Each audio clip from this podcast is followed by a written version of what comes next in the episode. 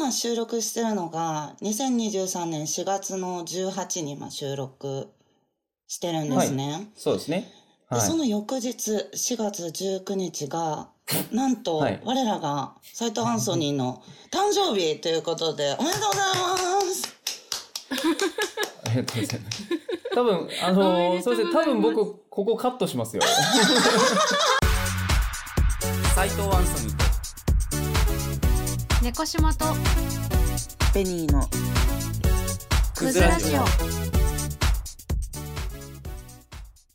うですね。わかりました。いやいやいやい、いや、でもありがとうございます。あありがとうございます。よかったです。なかなかほ はいら、あの、陰キャってそんなに祝われないじゃないですか。あ、そんなことないか、ねごめんなさい。うん。いや、祝われない大事だなと思うんで。うんはい。僕も多分日付変わる頃は、多分、スポーツジムで筋トレしてるはずなんで。そうですね。あ、じゃあジムとかそういうこともちょっと話すネタで今回行こうと思うんですけど、はいはい。まあちょっと手前で。そう、うん。じゃあ私、結論から言うと、美容整形反対なんですね。はいはい。おー、あ、そうなんですね。そうなんですよ。で、テレビとか見てて、はい。今のね、若い人たちとか、私たち世代、YouTube ばっかり見てて、テレビ見ないって方も多いと思うんですけど、うん、あうん。テレビ見てて、何を一番、こう、情報としてキャッチするかって、あ、あの女優はい顔整形してる。あ、あの俳優すっげえ顔変わった。あ、うんめっめちゃ目変わった。え、め、笑っててめっちゃ不自然みたいな。え、なんか、はいはいはい久しぶりに見たあの女優懐かしいの顔バキバキやん。みたいな話題しか出ないんですよね。うんあの不自然な顔が多分動物的ななんかか感性で不自然だっていうのをキャッチしてるのかなんか恐怖あーすごないんかありますよね。その人間っぽい顔にその恐怖を覚えるみたいな、なんかありませんでしたっけ？そのロボットとか、ちょっとより、より人間に近いような、なんかその仕草とか動作をするものにちょっと恐怖を覚えるみたいな。それ、それに近い感じなんですかね。不気味の谷現象でしょ。あー、なんかその名前でしたっけ？にそうなんですようん造形がその通りでそのアンドロイドっぽくなっていくじゃないですか顔が。はいねはいはい。あのアイドルちゃんとか女優さんとかも、もうみんなうん同じ、いわゆるみんな同じ顔っていうやつになっていく、うんすごい K-POP のまあ確かに向こうはそうですよね。結構、その、なんなんていうんですか、もう統一されてるというか、顔の感じが。すごい同じ顔じゃないですか。りょうさん型でのザクみたいな。そうなんですよ みんな。そうなんです。ザクにそうなんですよって言ってないんだけど、でもそうなんですよ。だからいわゆる、アニメとかも、はいはいそうねそうそうそう。だからその、何？今加工アプリとか、写真の加工アプリ、みんな使うじゃないですか。そうそう。あれに近づけたい。逆に、は例えばマッチングアプリとか別にうん SNS やってて、自分の顔加工してアップするとか、みんなで撮った写真ちょっと加工アプリにしい。てうん投稿するとか。でも実際あったら、うんその顔じゃないって幻滅幻滅されちゃうんじゃないかみたいな恐怖を、まあ女の子たちは少なからず持ってるってことは全然理解できるし、うんなんか、そういう気持ちで自分の顔に自信ないっていうメンタリティは、めちゃくちゃ共感するんです。めちゃくちゃ。でも、整形で、じゃあそのうん自分の、あの、コンプレックスみたいなメンタルは、なんだろう、解消されないって私は思ってるんです、ね。まあなんかその、顔面変えようみたいなことはすごい、まあまあ別にいいのかなとは。難しいよね。だって。難しいね何を基準にするかだからさ、うんなんかこっちから見て魅力だなって思ってたことが、自分はコンプレックスだったりするわけじゃないですか。うん。でもなんかそのアイドルとかもそうですけど、うん。チャームポイントはみたいな顔のっていうふうに言われて、その印象に残るのって他と違うような感じの雰囲気だったりしません、あね。うん。うん。うん。例えば？なんかその笑った時にこう顔がくしゃっとなるとか、エクボとか、なんかそのうん。目、目ちっちゃいけど、その、目がくしゃっとなる感じが可愛いとか、あと身長ちっちゃい高いとかもあるし、なんかそういう、その、たと、あと、ほくろの位置とかですね。簡単に言うと。ん私も賛成でも反対でもなくて、なんか、うん。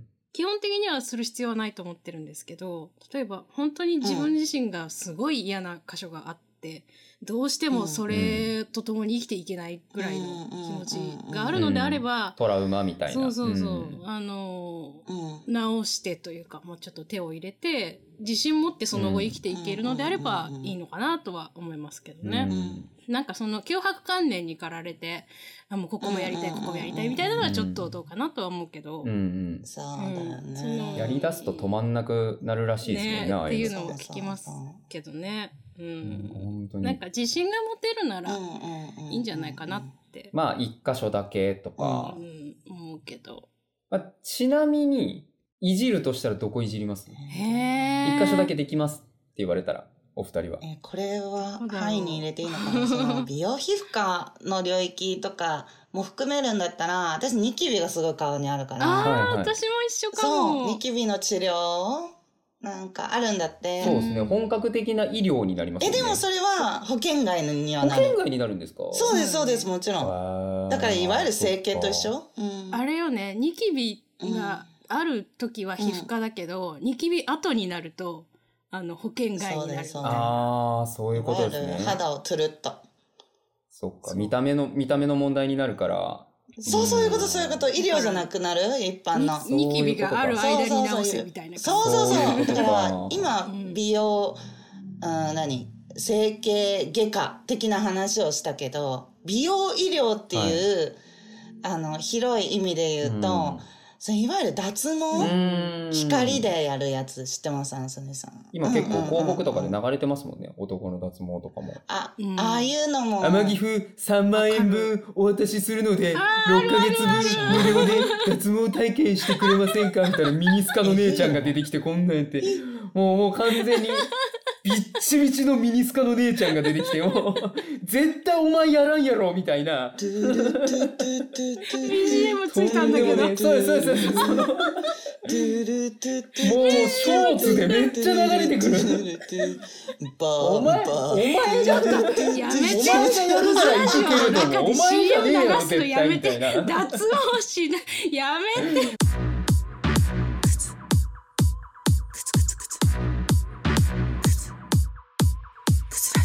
うん面白いすげえ見るわ。そんだけ広告打てるだけ儲かってるって大体私ことですね YouTube の広告って詐欺だと思ってるんで、なんか別に、あの、いい。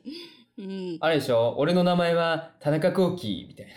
しがないサラリーマンで、みたいな。同窓会に参加して、昔好きだった何々ちゃんと会って、みたいな。冒頭だけなんかす告白するぞごい過激なやつ入れてあるもうさそうそうそうねあ 口臭いみたいな、ね。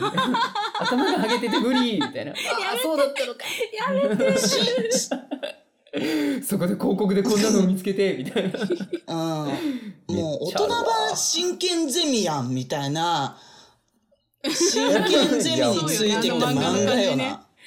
うんねあの、冊子ですよね。本当だよ15ページぐらいの。うんえ。ペラペラのやつ。そうなんですよ。よく見るだなから、脱毛とかうも、んだからその、確かに、脱毛私たち。食毛ね。脱毛。うんうんうん。そうだよね。植毛もそうですよね。うん確かに男で、うんまあまあ女の人もそうですけど、うん男で言った。だかららその見た目に対する、いわゆるコンプレックスに訴える産業、あの、ビジネスでいつの時代でも儲かるはいはいはうんじゃい。ないですか。うんまあそうですよね。儲かると思います。そういうのはい。をなんか過剰にあの煽って若い子たちにその法外な値段かけて、あの脱毛させてうんうん。っていうことも私すごい反対なんですよ。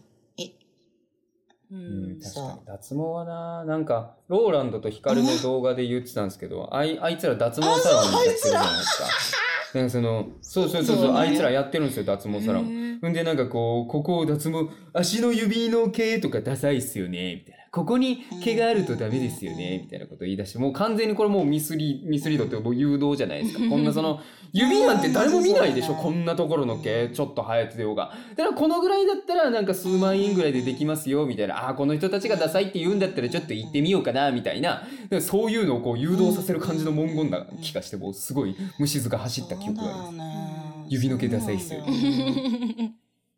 あとなんかすね毛とか反りたがるやついるでしょ。男とかで。そんな、なんかもうボーボーだったらいいけど、ある程度生えてた方がいいんじゃないんですか？どうなんですか？女性のお二人は。でも今のさトレンドやばくない？みんな男の子ツルツツルやよ。ルツルでしょ。あれなん、どう、うん、そんなにツルツルがいいですか？あの男の子たちってさ私たち女みたいにお風呂で反ってるってこと？あの足を前に出すそういうことでしょうね。か、本当に脱毛、脱毛とかちゃんと言ってるっていうことでしょうね。なんか楽なのかなとは思うけどね。あのヒゲだったらわかりますよ。そうそう、ヒ楽っていうゲ気持ちは剃るとかそういうのもそうだし。死ぬほど大変なんですから、このヒゲ剃るの。毎朝。うんだからヒゲ脱毛はわからんでもないです。あそうなんだあの、朝の時間がもったいなさすぎるんで。うんうんうん 本当に。そういうなんか整えたり処理したりするっていう手間をなくすっていう意味ではいいのかなと思うけど。腕足毛はもういいでしょう。まあね、もうもともと体を守るために生えてるものっていう。いや、そうですよ。弱いところに生えてるんですからね。そんなこと言ったら脇毛もなそのまんまそうですよ。脇ななんてあれですよ。あの、水月っていう人体急所があって、お届くらしいですよ。ルローニケンシンって言ってます。なんやねんあなたちょっとプロだからあのガチのいやいや、人知識が体急所は知らないですよ。さすがになん。だそれ僕、格闘技やってるわけじゃないんで。